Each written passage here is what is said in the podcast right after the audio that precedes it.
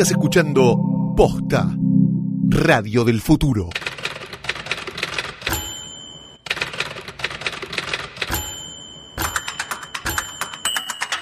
Buenos días, buenas tardes, buenas noches o cuando hayan decidido darle play a este archivo descargado de la internet que no es otra cosa que el temporada 4, episodio 4 de Letera 22, el podcast de guionistas para guionistas, sobre guionistas o sobre cosas que tienen que ver con la narrativa cinematográfica más que con cualquier otra cosa. Su nombre es Santiago Calori. Su nombre es Sebastián Rothstein y luego de esta introducción muy a lo Black Mirror, Claro. solo somos unas voces digitales. Exactamente, nosotros podemos ser lo que vos quieras. Estamos muy impresionados con algo que acabamos de, de leer, este, con una supuesta aparición de un episodio perdido de Breaking Bad de Claro. la cuarta temporada. Cuarta temporada, parece. es el capítulo que supuestamente va antes del envenenamiento. Es el antes del Menem. Yo Claro. eh, había leído que era el anterior al capítulo de la mosca que quedan encerrados. Ah, ok. Era un capi- es supuestamente el capítulo que están encerrados con la mosca. Sí. eh, se hizo por unos problemas de producción porque estaban atrasados y tuvieron que recurrir al, al capítulo donde sucede todo en una sola locación con dos personajes. Sí. Había leído muy por arriba que este capítulo que apareció es anterior a ese, pero bueno. Y está para descargar todo, ¿Ya así está? que sí, sí, sí, sí, sí, Bueno. sí, lo vi hoy, así que va a ser interesante. Lo que pasa es que habría que volver a ver toda la temporada como para entender qué es lo que La está verdad. pasando, pues como una hijuela prácticamente. Como dice Norm MacDonald, una película de 40 horas. Sí.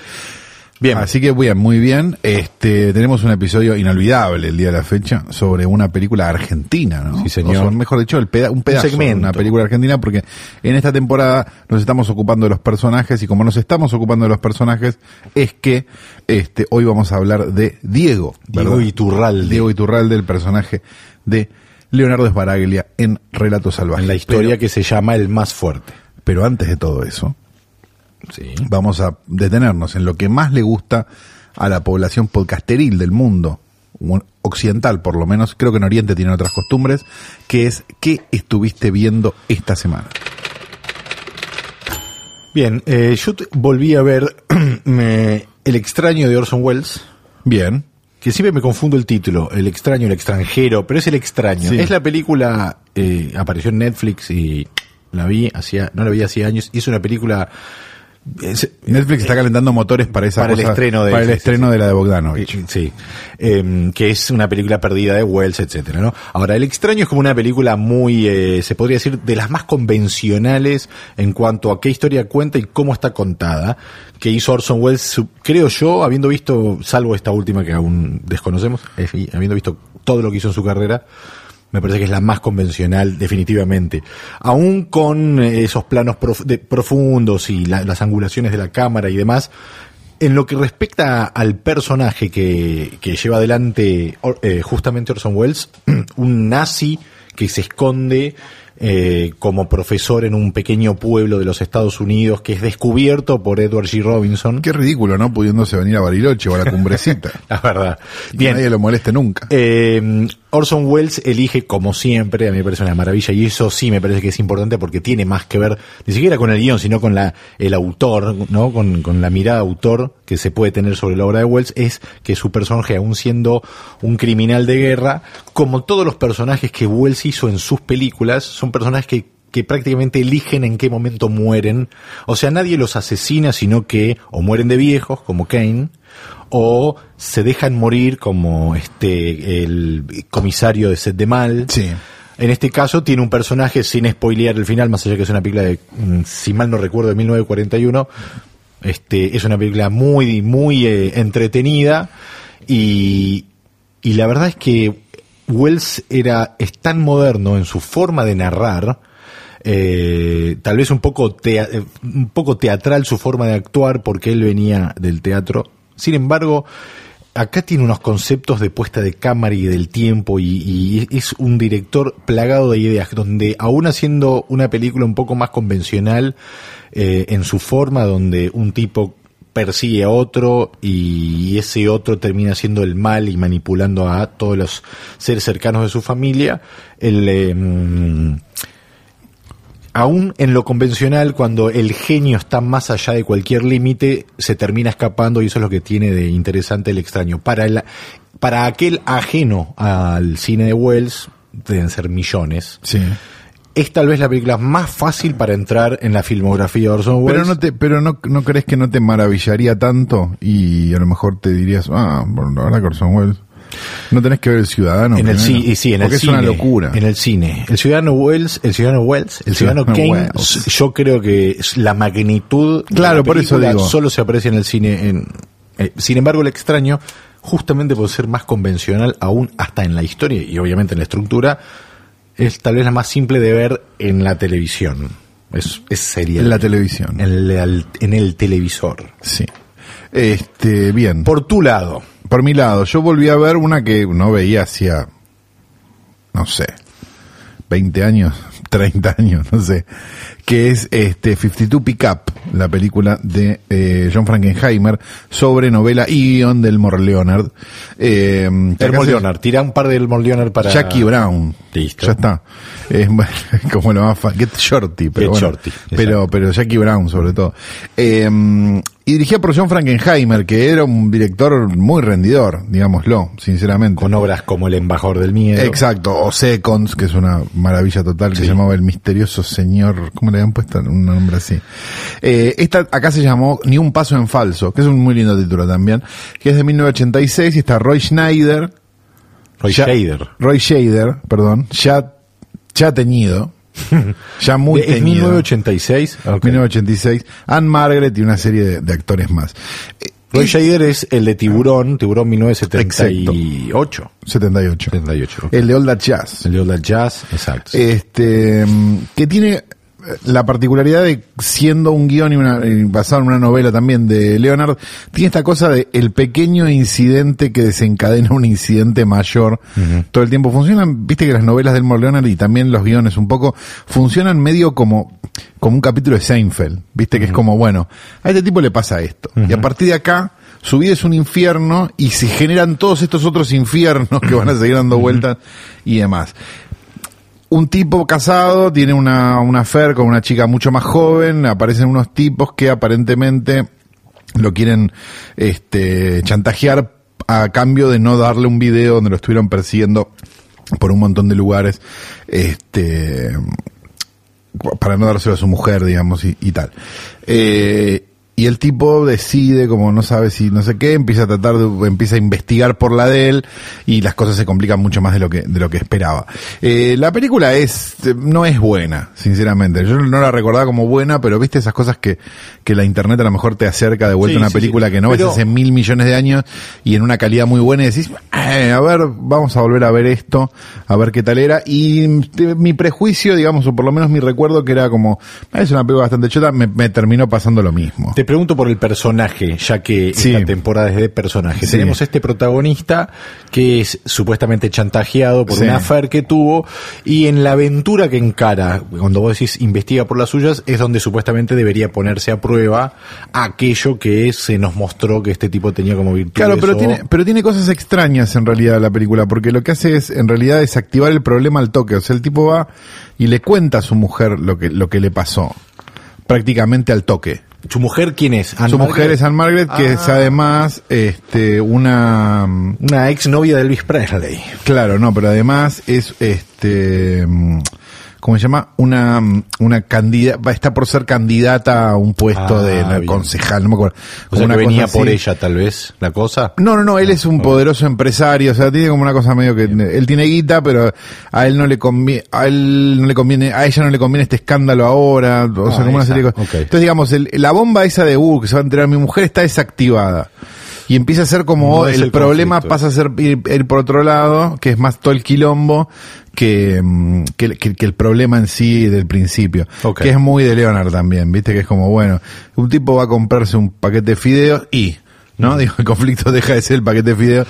No, pero pensándolo en, Get Shorty, por ejemplo, Sí. donde Chili Palmer, Sí, Chili Palmer, el correcto. tipo que decide irse de la mafia para relajarse y Al se da la- cuenta de al las mundo de las películas. y se da cuenta que es aún peor que el de la mafia. Este está muy claro, digamos, ese recorrido que hace ese personaje. Estaba pensando mientras tanto que en Jackie Brown, por la estructura que tiene la película o el guion, podríamos decir, obviamente funciona de otra El forma. desorden, decís El desorden, Claro. exactamente.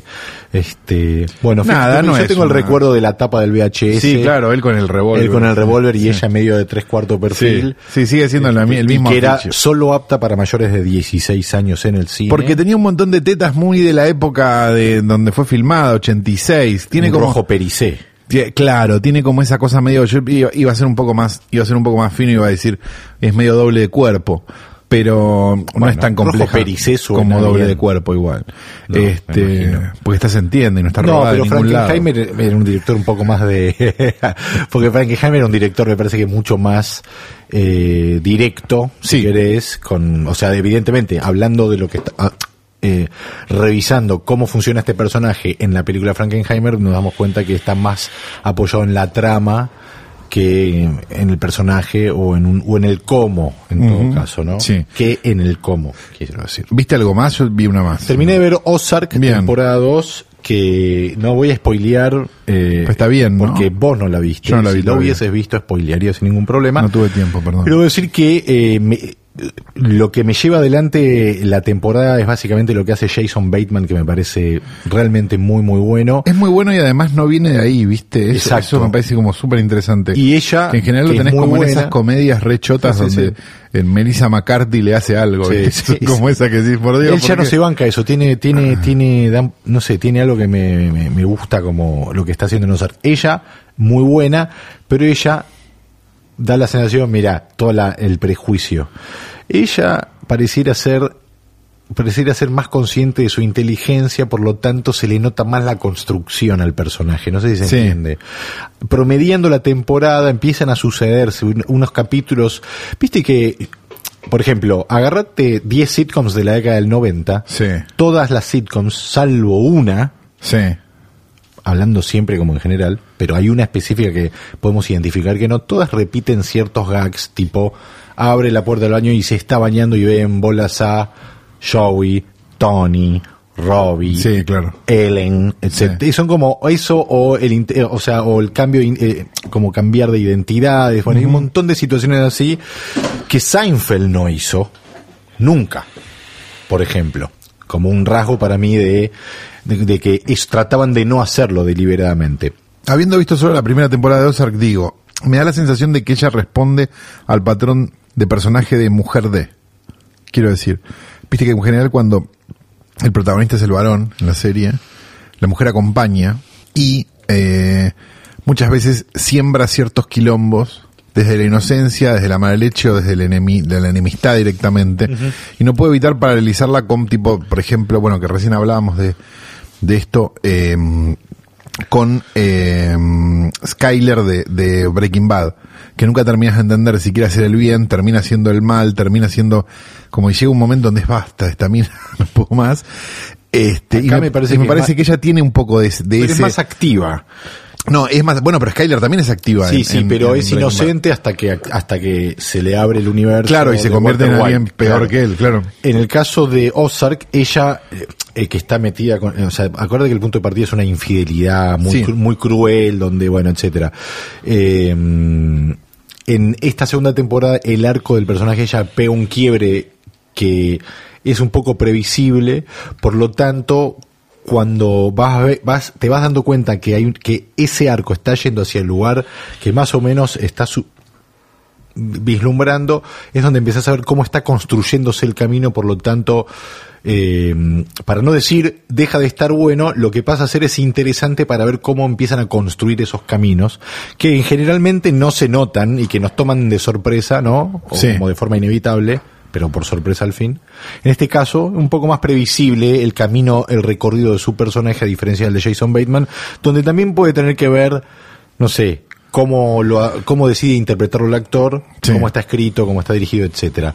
De todas formas, lo que tiene Ozark de interesante es esta esta idea y esta apuesta y creo que lo lleva bastante bien, que es que prácticamente cada escena en la cual aparece Marty, que es Jason Bateman, es, recibe un llamado que es un problema. Claro. Y da la sensación que eh, la forma de escribirlo es, bueno, a ver, ¿en qué nuevo problema lo podemos meter?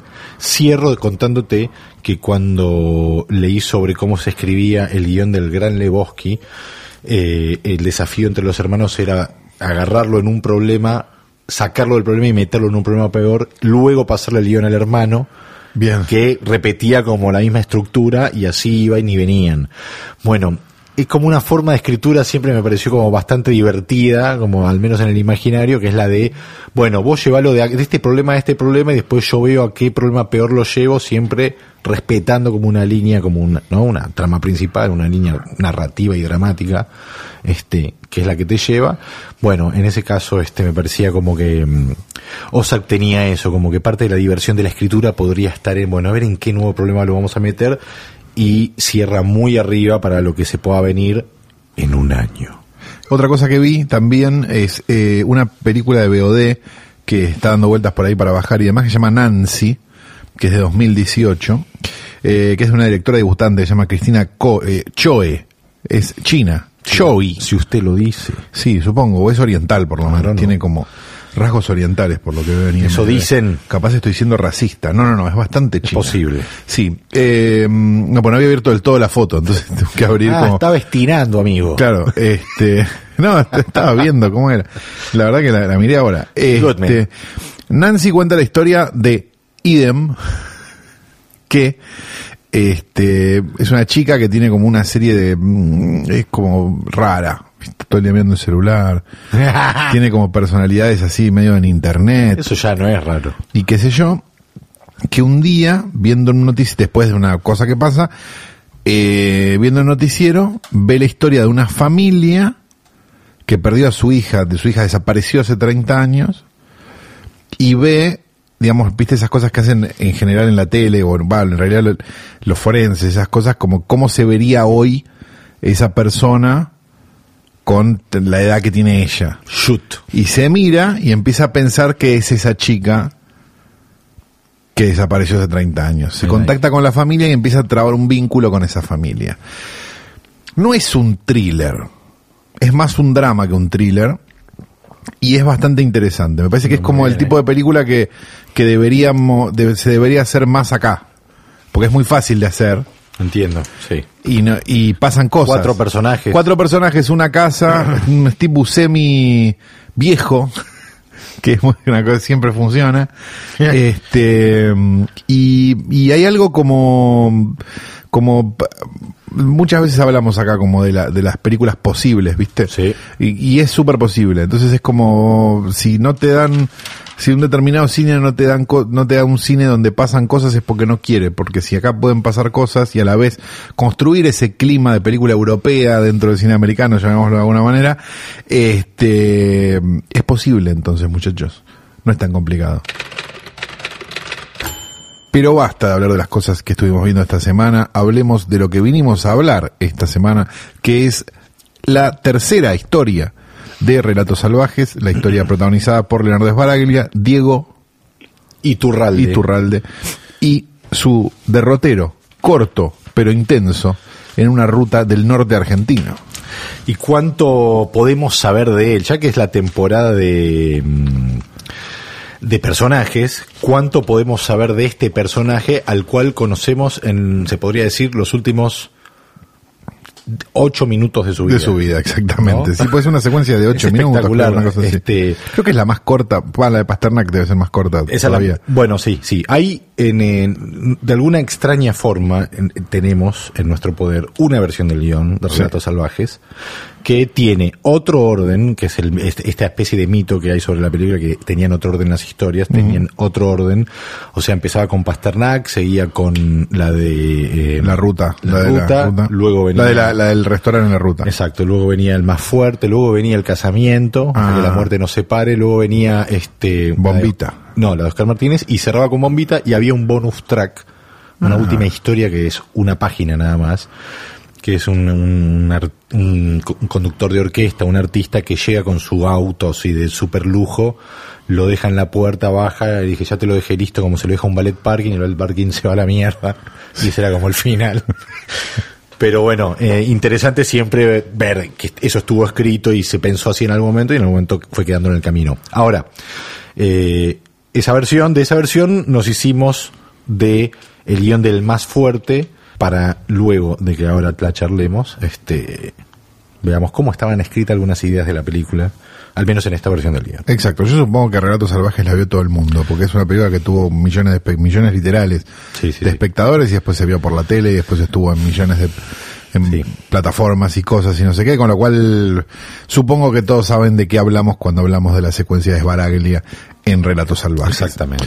Eh, un conductor va por una ruta, un auto no lo deja pasar, finalmente lo deja pasar, él se propasa quizás con esta persona que es como de una clase social más baja que la de él, o por lo menos a juzgar por el auto que maneja y por, por, Por la cara. por la cara, sí, y a juzgar por la cara y la pilcha, digamos, de Sbaraglia y el auto que maneja. Ajá. Pocos kilómetros después, o algunos kilómetros después, en realidad no lo sabemos muy bien, el auto de Sbaraglia pincha una goma y él, digamos, intenta llamar al, se, se lo nota como alguien que no sabe muy bien cómo hacerlo, o por lo menos hay como un detalle que está bueno, me parece que él que le saca el, el crique de una bolsa, como que Eh, nunca lo nunca usó, lo no usó tiene ni idea sí. de nada, este, llama a los de, mm, a los del servicio y el servicio no, no- le dice, bueno, espere, no sé qué, seguramente él no tiene tiempo para perder, o por lo menos eso suponemos por el tipo de personaje que es, este, y empieza a tratar de cambiar la goma, en ese tiempo, el auto que él adelantó llega hasta donde está. Él en el trámite de cambiar la goma, llega el auto, digamos, lo, lo, lo hace acerca a él, Él se mete rápido. él se mete rápido adentro del auto, asustado, asustado. y el conductor le estaciona el auto justo adelante, digamos, haciendo como una mímica un poco de cómo venían en la ruta antes, y se lo choca levemente. Baja del auto y empieza a increparlo, y Esbaraglia, digamos, que era un muy gallito, digamos, en la ruta cuando sabía que le iba a pasar y que el tipo no le iba a alcanzar más, toma una actitud más de víctima o más de perdón, perdón, perdón. Este, eso le, este, bueno, empieza a ver como un juego de poder, no sé qué. El otro conductor empieza a tener ya una actitud un poco exagerada para, para lo que, lo que era. Le, le mata una mosca en el, en el paragopas, un el mosquito o parabrisas. algo Sí, en, sí, el, sí. en el parabrisas, y él empieza a, a limpiar este con el ¿cómo se llama? Con el limpiaparabrisas. con el limpiaparabrisas, pa- limpiaparabrisas que el conductor le arranca. ¿no?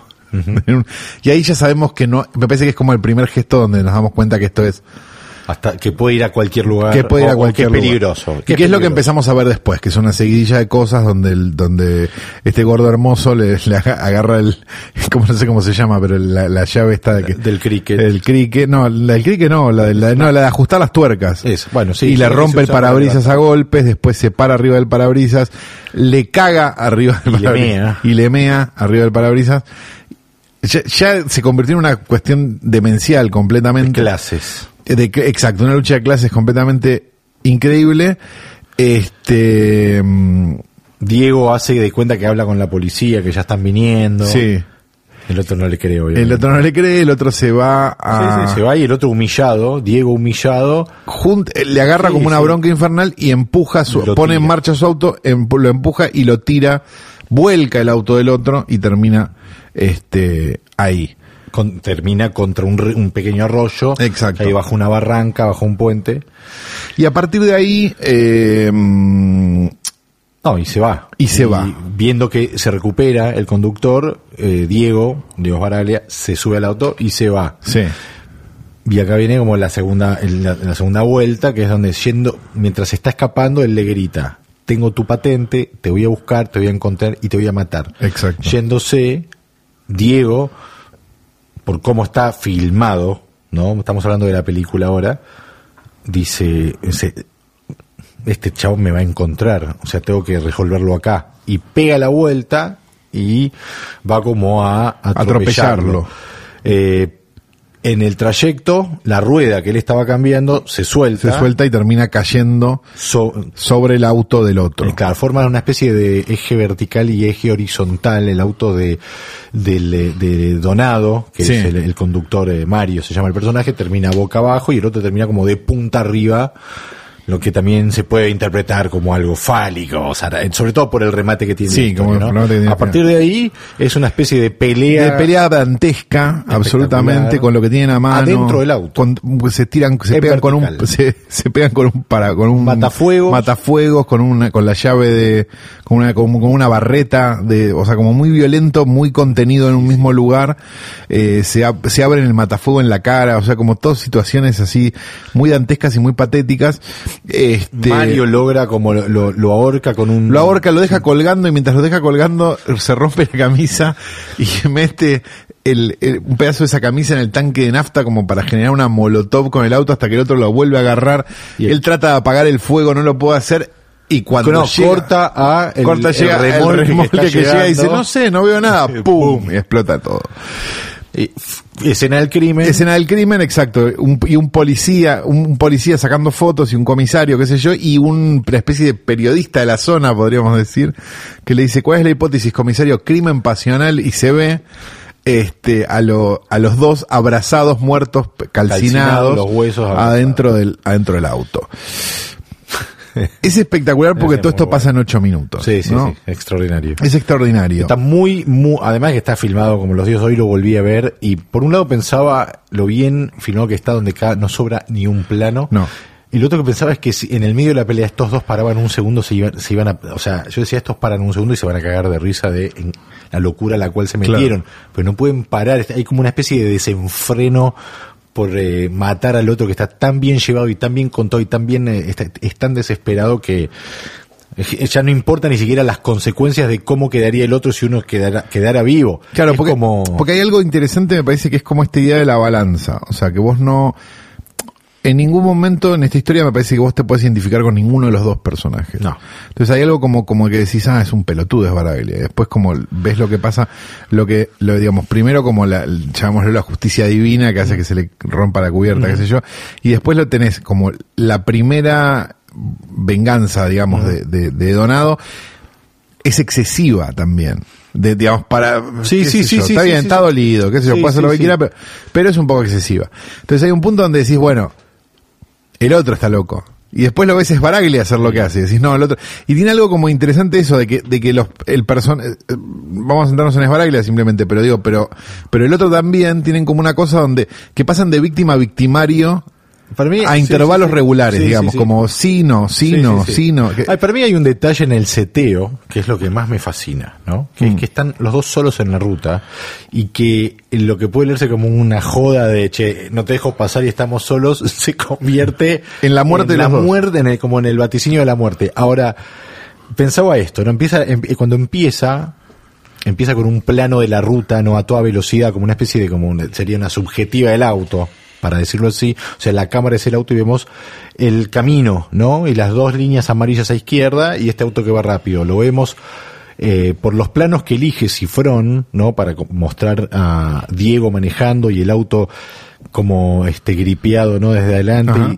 y- y para, para dar la idea de la potencia del auto y cómo se siente Diego manejando, y va escuchando Flashdance, el del track 3, como dice el guion de, de Flashdance, y como si la idea de que está solo también se puede interpretar como que el tipo se siente el dueño de todo, o lo que sea, como que no percibe nada de su alrededor porque manejo, escucho mi música a mi velocidad unos kilómetros adelante, este prepotente, ¿no? De, del Audi A5, como dice el guion, sí. Eh, se encuentra con un Peugeot 504 hecho mierda, eh, Sí. con, con un, a- un algo en el techo que está llevando que Sí, como unas sillas, no sé, Una unos silla o algo, no sé, un albañil tal Sí. vez o algo así. Y este es el detalle que a mí me parece que me encanta, que es el siguiente. Él va por el carril rápido de una de una autopista de, De doble mano, vías. de cuatro vías. O sea, él tranquilamente Como la de la sota. podría claro, podría haberse corrido él y pasarlo, ¿no? Claro. Podría ir, haber ido por la derecha, por la izquierda, pero él elige, o sea, lo que nos dice es Él quiere tener razón. correte que estoy yendo por acá. Claro. Y Donado, que solo le, no lo deja pasar y lo bardea y después lo deja, o sea, después lo pasa, este Mario, ¿no? Y yo lo miraba y decía, es un chiste que bueno, bancátela, todo bien, ya está, hace 10 kilómetros te olvidaste. Pero bueno, va- viene esta justicia divina. Cuando vos decís justicia divina, yo digo, yo también lo pienso así, como bueno, ahora Porque es un Deus Ex Máquina. por supuesto, pero eso también vos podés pensar lo que resignifica hacia el comienzo y decir, ok, entonces es- puede ser una lucha de clases. Sí, claro. Toda la, podés entenderla así de punta a Sí, punta. lo es, porque lo es. Este, y, y funciona, ¿no? Porque decís, bueno. Con la furia de ambas clases. Con la furia de ambas clases. Mm. El nombre es el más fuerte, el nombre que tiene en el guion. Ahora, desde que e- es, evidentemente está sobre todo en, en- en, digamos en la mitad en la, eh, la historia está contada desde el punto de vista de Diego mm, sobre todo este lo entendemos también por una cuestión de cuando él habla y estamos afuera del auto con la cámara se escucha como si estuviéramos desde el interior, o sea, Sí. desde esa especie de mundo de seguridad que sería esta especie de Audi A5 que le dice está blindado, no lo vas a poder romper. La actuación de Sbaraglia es maravillosa. Es maravillosa. Es muy, muy buena. Es horroroso. Este, esa especie de, de vanidad, ¿no? Eh, de estar escuchando Sí, esa que, la- que se vive en la calle, viste que en general el auto más, más caro cede menos el paso que el auto más barato. Lo vimos hoy. No, lo vimos hoy viniendo, Sí, sí, de hecho. Viniendo para aquí. Este, en ese sentido, eh, me, mientras lo veía, me preguntaba, ¿no? ¿Cómo está escrito esto en un guion? ¿Cómo contás un eh, Diego Iturralde? O sea, está en la descripción del personaje, está en cómo describís la forma en la cual maneja el auto, cómo anda por la ruta. Aclaremos que también lo escribió alguien que lo iba a filmar. Esa- eso eso también, también, es, sí, un- sí, sí, sí. digo, capaz lo tenía claro. Y el guion era solamente un trámite para que lo lea otra gente y entienda. Este, bueno, pero justamente, aunque lo iba a dirigir él, alguien lo tenía que leer y Sí. tal vez entender mínimamente y luego crece. Los cuando- elementos necesarios para poder filmar eso, después. exactamente. Sí, ¿no? claro. Lo que podemos decir que estamos ante un guion que es lo que un guion debería ser. Sí, claro, sí, sí. Ni, O ni más ni menos. Teniéndolo acá en nuestras manos, De hecho, es un guion bastante corto. Si 83 lo vemos, 83 páginas. páginas para una película que dura. Dos horas cinco. Claro. Bueno, este es un ejemplo perfecto. Este guion, más allá de que este guion tiene, bueno, esta impresión, no sé, habría que ver ahí, sí, son 11 páginas. Sí. 8 páginas. Ocho páginas, el guion de El Más Fuerte. Uno ya más o menos tiene en cuenta que cuando escribe escenas de acción, no, eh, acción no significa tiros y saltos, sino con acciones Sí. también. Una acción puede durar un, lo- en un renglón lo que en pantalla puede ser un minuto. Por lo tanto, a veces para calcular las duraciones se necesitaría tener como un nivel estándar de diálogos, podríamos decir, para que cada página sea un Sí. minuto. Algo así. Esta es una, también es una secuencia muy, ac- muy accional, Exacto, digamos, más que cualquier otra cosa. Entonces eso también, este, A lo que a lo que recién hablábamos de que él va por el carril veloz con cuatro carriles pudiendo abrirse para un lado o para el otro y que eso ya esa acción de tocar bocina para que se corra el otro lo define como personaje. Veamos qué dice el guion de ese comienzo hasta que se cruza con el auto que le interrumpe el camino. Sí. Dice así, interior Audi en la ruta Día. Nos desplazamos a gran velocidad por el carril rápido de una ruta desolada, mientras escuchamos el tercer track de la banda sonora de Flashdance en el estéreo. Un cartel anuncia Buenos Aires 270 kilómetros. Diego, 40 años, alto rubio, maneja plácidamente su Audi A5. Un viejo Peugeot 504 que expide un humo infernal avanza unos 80 kilómetros por hora por el carril rápido. Diego le hace luces, pero el conductor del Peugeot no reacciona. Eso es solo la acción, o sea, no está, o sea, solo nos dice que Diego maneja plácidamente.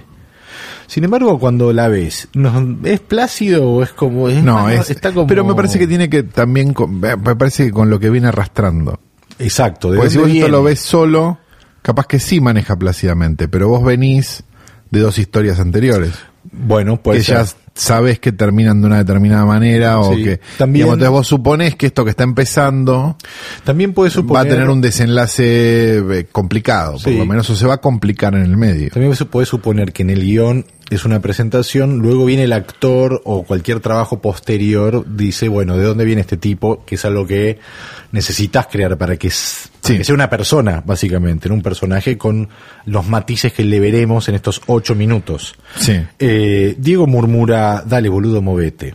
Diego prepotente, y acá podríamos decir que es casi, eh, es el segundo adjetivo, ¿no? Ponemos así milimétrico. Sí, claro. O sea, es plácidamente y prepotente. Sí. Se le pega con el auto y vuelve a hacer luces. El conductor del Peugeot orgulloso se mantiene imperturbable. Diego refunfuña intenta pasarlo por la derecha, pero el Peugeot se desplaza hacia la izquierda, hacia la derecha. Entonces amaga pasarlo otra vez por la izquierda, pero el Peugeot ahora se mueve hacia la izquierda. Bien. Diego desacelera y queda a unos 30 metros atrás Del Peugeot. del Peugeot. Con el panorama más claro, acelera a 200 kilómetros por hora y lo pasa por la derecha. Ahora sí, el Peugeot no llega a interponérsele.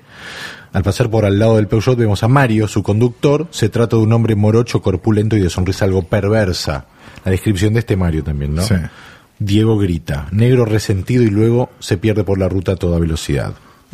Y luego, lo que en, lo que en la película son unas- una serie de planos mucho más desprolijos, como más de cámara en mano, que es Sí. de, de paisajes y de- que nos da la sensación de que Pasó el de la tiempo. elipsis, Sí, básicamente. elipsis, básicamente. Acá sencillamente utiliza, al menos en el guion, dice Buenos Aires 205 kilómetros. Claro, pero eso también puede ser porque está contado para alguien que lo está leyendo. Exactamente. Por eso me parece que es como Es lo interesante. interesante el ejercicio. Todo marcha bien, nos dice el guion, hasta que Diego percibe una vibración extraña en el volante, lo suelta por un segundo y el auto se bandea hacia la derecha. Diego dice, no, No te puedo creer". creer. Hay otro detalle que en la película cuando él ya se aleja de, de- de- luego de haberlo pasado a Mario, dice, eh, creo que dice, madre mía de mi corazón Sí, que es un espanto. que vemos que no está escrito. Este, eh, eventualmente pudo haber estado escrito. Tengo entendido que es eh, una improvisación del señor. Claro, pero que me Pero parece que le suma mucho al suma, personaje porque es esos, es de- se convierten como en esos personajes horrorosos que, que, que hablan en brasilero, ¿no? Que va, yo creo que deberían morir todos esos. Lo que nos parecía interesante de Diego Iturralde, del invitado, del personaje invitado de esta semana, Sí. era justamente que sea algo donde que es un personaje que conocemos poco, que vamos a conocer muy poco, solo lo vamos a conocer, vamos a conocer, lo vamos a conocer a través de las reacciones que tenga en esta experiencia límite, Sí. en la cual va a terminar básicamente pereciendo junto con Mario. Exacto. Y a diferencia de los personajes que venimos haciendo y que haremos, siete minutos, ocho minutos, podría ser un corto, es parte de esta película Relatos Salvajes, eh, aún para un personaje tan corto, en una historia tan como corta, concreta y precisa, es importante siempre tener en claro lo que Tarantino llama la mitología del personaje. Para saber por qué reacciona así, hay que conocer un poco lo que sería el fuera de campo del personaje, el backstory, aunque sea de dónde viene en ese auto y a dónde está yendo. Sí, ¿a qué se dedica? ¿Dónde Lo que pasa trabaja? es que- ¿Dónde vive? ¿Usted, ¿Usted quién, es? No, porque ahí también me parece que esas cosas donde uno ve un personaje que está armado de una determinada manera o que uno lo siente en una determinada vibración, llamémoslo así, que muchas veces no, no tenemos muy claro a qué se dedica ni nada, pero podemos presumirlo. No sé, un buen ejemplo es siempre Antonio esperando la carroza, ¿no? Este, Brandonian esperando la carroza. Bien. Que uno presume que, Sí. O es una fuerza, es un, este, fuerza de seguridad retirada, Sí, sí, sí, financiera. Sí, sí, sí, sí, sí. O sea, ese tipo de, de personaje, aunque nunca termina de quedar claro, a pesar de que se, en algún momento se, se desliza algo, pero no termina de quedar absolutamente claro que, a qué se dedica. Digo, me parece que, que, que el, el personaje de Sbaraglia vibra en esa misma frecuencia un poco, Sí. ¿no? Sí, sí, sí, sí, sí. Sí, es como, no hay que recargar para que no distraiga, pero me parece que como guionista, uno, si tiene que, si tuviera que escribir algo de esa índole, siempre va a venir bien conocer de dónde viene y tal vez a veces sirve eh, improvisar, podemos decir, sentarte Sí. a escribir escenas, diálogos, ir encontrando a ver qué aparece, que te lleven a la escena que realmente tenés que escribir. Es que uno está obligado a hacer eso en realidad. O sea, uno está obligado a escribirle una biografía a los personajes cuando está escribiendo. Uno los puede suponer y demás, pero siempre, incluso, Más allá que te lo pidan. En una serie de televisión a veces te lo piden, pero digo, pero, pero en una película incluso, o sea, está bueno saber de dónde viene, por qué, por qué, qué- En un qué le molesta, que no. Hay como una, no sé, hay como un 20 preguntas que uno debería hacerse sobre cada personaje y, y contestarlas, ¿no? Hay un mundo ideal donde si el autor, digamos así, para abarcar no solo cine, sino televisión y teatro, lo que sea, donde el autor eh, en el mundo ideal interactúa de la mejor forma con las diferentes partes de la producción, pero sobre todo con el director, eventualmente con los actores, las respuestas que a veces uno tiene, porque uno estuvo trabajando en una historia durante un año de repente, no necesariamente los demás, Lo saben. tampoco uno que trabajó un año, pero sí, si estuvo trabajando un año en un guion, ha pasado por miles de caminos que ya ha recorrido, ha elegido este que presenta, ¿se entiende?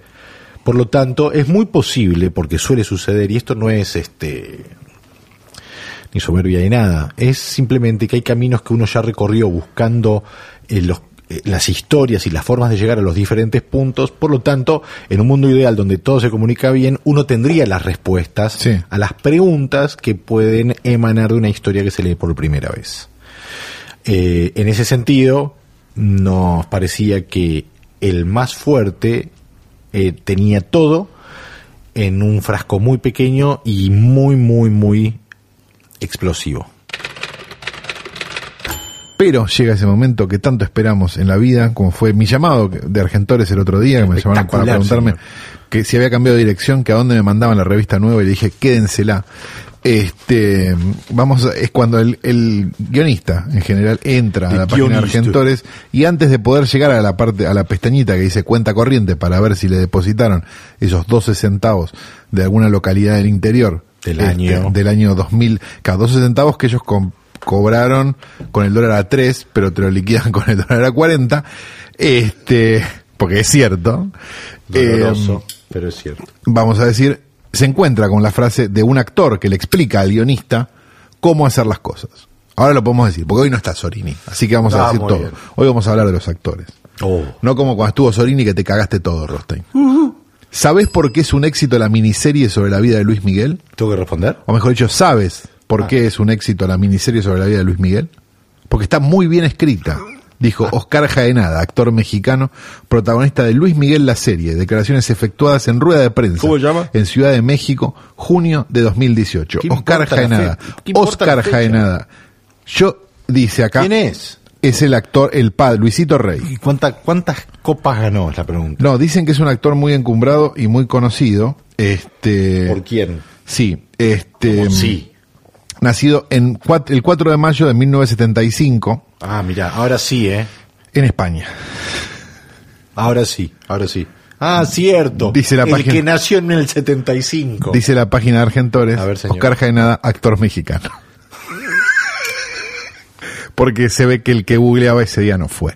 Dicho todo esto, nos retiramos hasta la semana que viene, donde haremos el temporada 4, episodio 5 de Letera 22. Este programa fue grabado en Radio en Casa, radioencasa.com, John y Nico, Nico y John, dos personas que te pueden llenar de amor. Dicho todo esto, esto es también parte de El Imperio este, de posta.com del querido Luciano Banchero, este, un, ¿cómo decirlo, no? Pero el, el mañeto de los podcasts, por, por cómo habla, ¿no? Ah, Y este... nunca lo vi en persona. No, no, no, por eso, por eso. Y cuando hablas con él es como el- hablar con el auto fantástico. Este, dicho todo esto, nos retiramos hasta la semana que viene. Mi nombre es Sebastián Rothstein. Y el mío es Santiago Calori.